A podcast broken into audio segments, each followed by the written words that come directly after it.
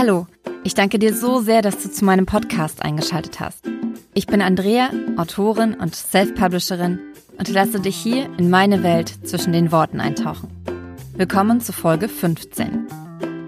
Heute erzähle ich dir, warum ich meine E-Books vor allem oder fast komplett nur über Amazon veröffentliche, warum ich das Gefühl habe, gerade in einem ziemlich ruhigen, aber stetigen Fluss zu schwimmen und warum es manchmal besser ist, loszulassen. Ich danke dir sehr, dass du eingeschaltet hast. Wenn du keine weitere Folge verpassen möchtest, dann klick jetzt auf Abonnieren. Wieder ist eine Woche vorbei, die Ferien sind vorbei und alle von uns, die im Homeoffice arbeiten und schulpflichtige Kinder haben, müssen nun wieder diesen Spagat hinbekommen zwischen Homeschooling, Homeoffice und es irgendwie schaffen, trotzdem bei sich selbst zu bleiben. Wir haben eine relativ feste Struktur gefunden, die ganz gut für uns funktioniert. Meine beiden Jungs sind jetzt gerade Fußball spielen und ich habe eine Stunde Zeit, um mich um den Podcast von heute zu kümmern. Und danach bin ich wieder Lehrerin. Aber ich finde, es funktioniert ganz gut im Moment und ich hoffe, dass wir es weiter so gut hinbekommen. Ich hoffe auch, dass du eine schöne Woche hattest, dass du genauso gut in diese neue, vielleicht wieder neu herausfordernde Woche gestartet bist und dass mindestens drei gute Dinge in den letzten sieben Tagen in deinem Leben passiert sind. Bei mir war das dass der neue Probedruck von Wenn du wieder gehst, von dem Taschenbuch angekommen ist. Und er ist so, so wunderschön und ich freue mich total, mit diesem Buch dann auch in die Buchhandlungen gehen zu können. Außerdem habe ich endlich das Füllerschreiben wieder für mich entdeckt und schreibe mein Morning und mein Evening Journal, also mein Tagebuch, um es mal mit Worten unserer Sprache auszudrücken, mit Füller und auch kleine Leserbriefe und sowas alles. Und es macht echt viel Spaß. Und ähm, unfassbar toll, Amazon und Thalia haben es endlich geschafft, Lara vollständig einzulagern. Das Buch ist nun wirklich sofort lieferbar, also auf den nächsten Tag oder wann auch immer bei Amazon momentan sofort bedeutet. Aber sie haben es auf Lager und das ist einfach mega gut. Ich beginne mal wieder mit einer Leserfrage, die ich ziemlich oft gestellt bekomme und ähm, ich finde, es ist eine sehr, sehr wichtige Frage und ich will schon sehr lange etwas dazu sagen, wusste aber bisher nicht so wirklich an welcher Stelle und möchte einfach den Podcast dafür nutzen, um dir das zu erklären. Und zwar die Frage lautet, warum sind deine E-Books nur über Amazon verfügbar? Tatsächlich kannst du bis auf wenn du wieder gehst, keins meiner E-Books über eine andere Plattform als Amazon kaufen. Das liegt daran, dass ich es exklusiv über Amazon anbiete. Das bedeutet, die Bücher dürfen in ihrer digitalen Version nur über Amazon veröffentlicht werden. Das bedeutet auch, dass der Text darin gar nicht in anderen Publikationen verwendet werden darf.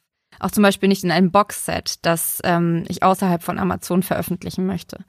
Das ist super schade, ich weiß, aber es ist leider nicht anders möglich. Denn nur wenn ich exklusiv über Amazon veröffentliche, kann ich am sogenannten KDP Select Programm teilnehmen. KDP bedeutet Kindle Direct Publishing und das ist die Plattform von Amazon, über die man sein Buch veröffentlichen kann. Wenn man sich für KDP Select und damit die Exklusivität für Amazon entscheidet, dann hat man unfassbare Vorteile, die nicht aufgewogen werden können durch eine breitere ja, ähm, Veröffentlichung. Und zwar nimmt das Buch zum einen am Kindle Unlimited Programm teil. Das bedeutet, Leute, die diese Amazon Leseflatrate gebucht haben, können das Buch kostenlos ausleihen. Und der Autor wird über die gelesenen Seiten vergütet. Ähm, das bedeutet, für jede gelesene Seite bekommt man als Autor eine bestimmte Anzahl an weniger als einem Cent, aber es ist Trotzdem verdient man auf diese Weise bei einem 99 Cent Buch tatsächlich mehr als an dem Verkauf des 99 Cent Buches. Und was eigentlich noch viel wichtiger ist, jede Ausleihe erhöht die Sichtbarkeit. Wahrscheinlich genauso wie ein Verkauf. Amazon hält sich da ein bisschen bedeckt, aber man merkt auf jeden Fall, dass die, dass das Ranking ein anderes ist, wenn man seine, wenn die Bücher auch ausgeliehen werden.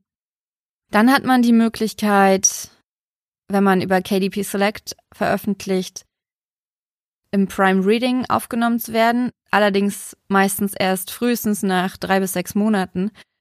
Und Prime Reading bedeutet, dass alle Prime-Kunden von Amazon das Buch auch kostenlos lesen können, können es kostenlos ausleihen, auch wenn sie nicht bei Kindle Unlimited sind. Damit steigt man wiederum im Ranking, teilweise exorbitant. Ich bin mit Wenn du wieder gehst dadurch nach einem Dreivierteljahr, ich muss kurz rechnen, einem Dreivierteljahr tatsächlich nochmal in die Top 10 gekommen und das schafft man sonst nicht. Also nicht über Preisaktion oder sonst irgendwas. Man hat eigentlich keine Chance, nochmal auf andere Weise so viel Sichtbarkeit zu bekommen.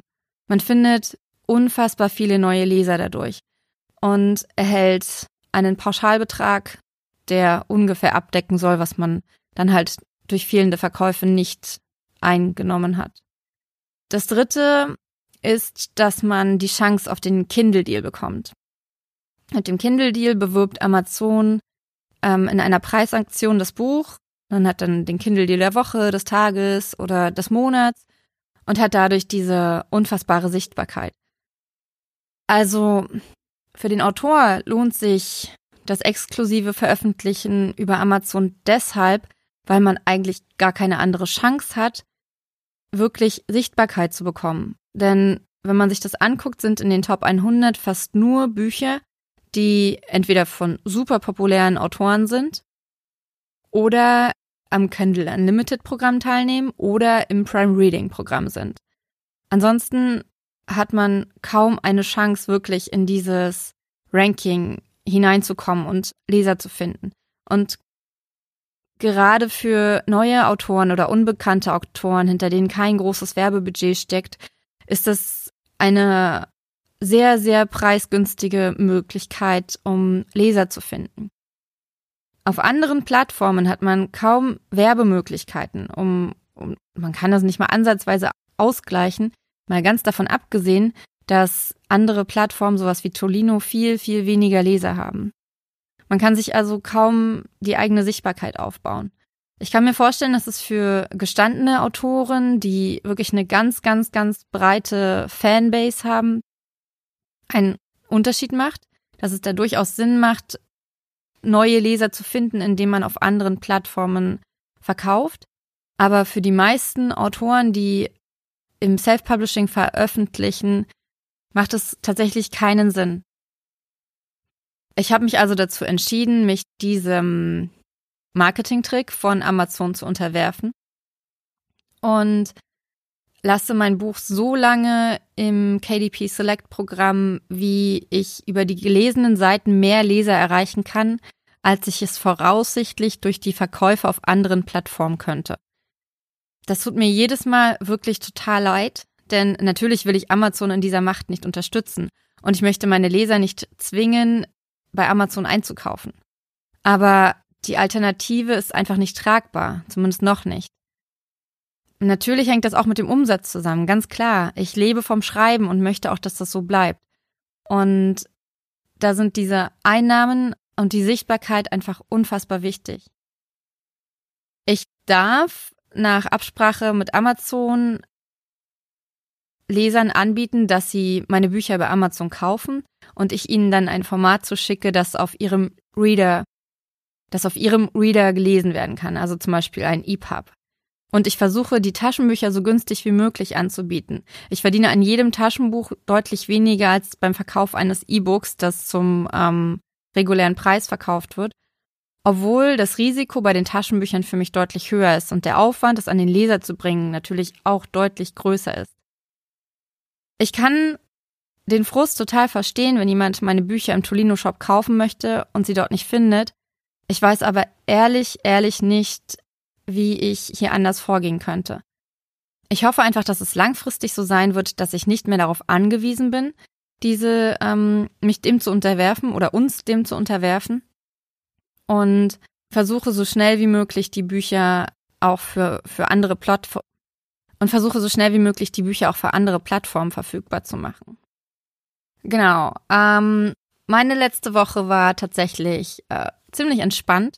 Ich habe vor allem Lesermails beantwortet, Bücher verschickt, Gespräche über den Gartenzaun geführt und mich auf die kommenden Wochen eingestellt. Gestern habe ich endlich meine Quartalsplanung abgeschlossen und bin äh, freue mich wirklich total auf die folgenden Wochen. Es tut unheimlich gut, diese Ruhe reinzubringen und ich gönne mir diese Pause ganz bewusst und bin dabei aber nicht unproduktiv.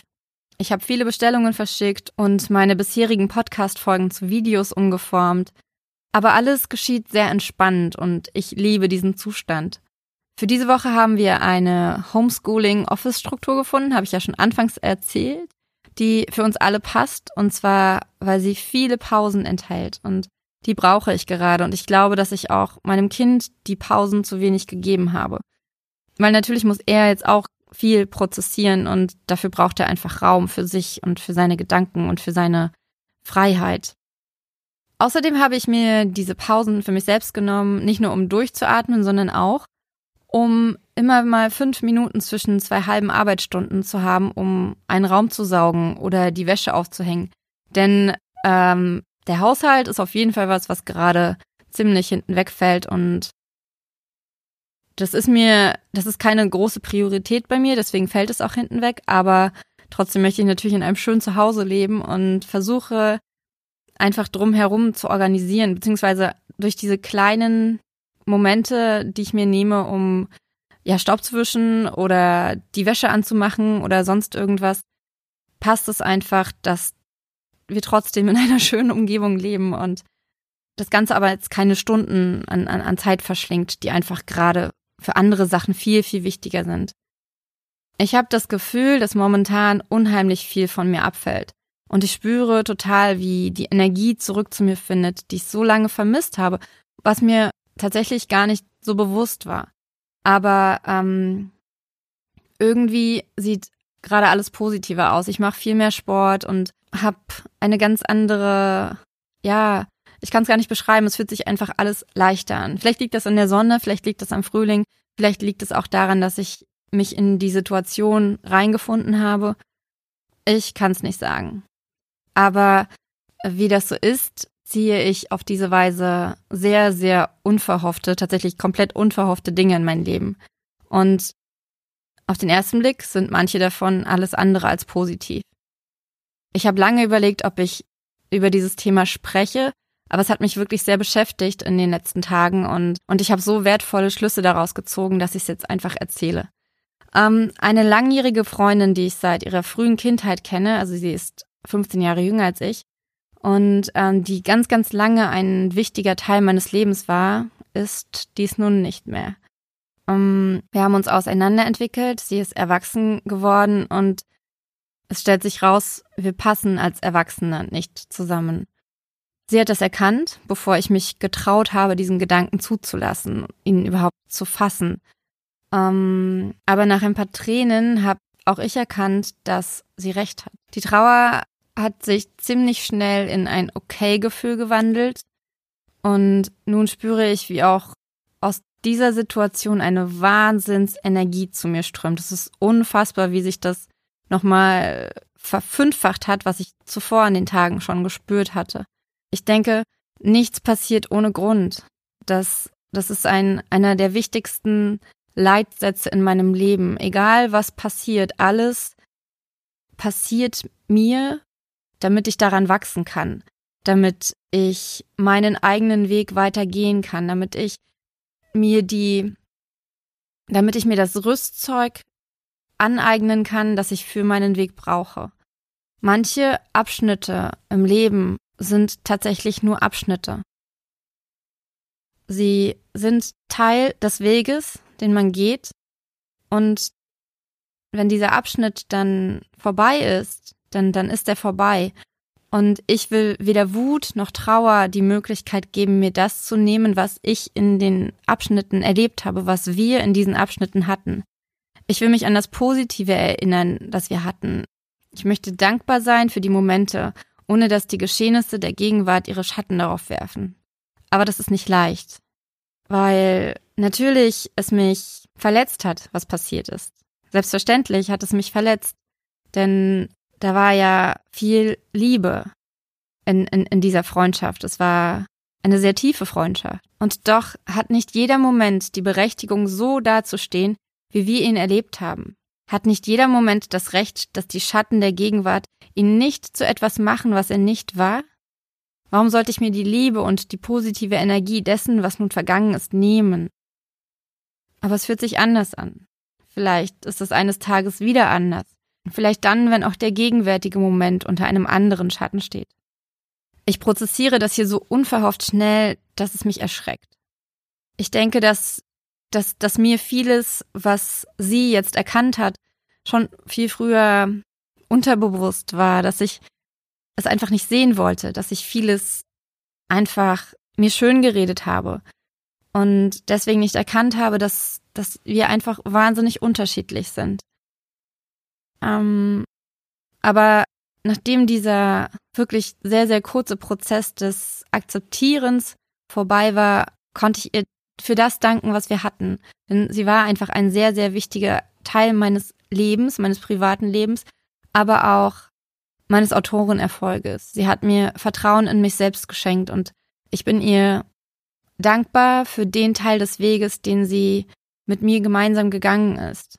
Ich konnte unheimlich an ihr wachsen in den verschiedensten Bereichen und ich glaube, alles hat ein Ende, unweigerlich. Alles geht irgendwann vorbei. Egal ob es Freundschaften sind oder ich weiß nicht. Alles hat einfach ein Ende.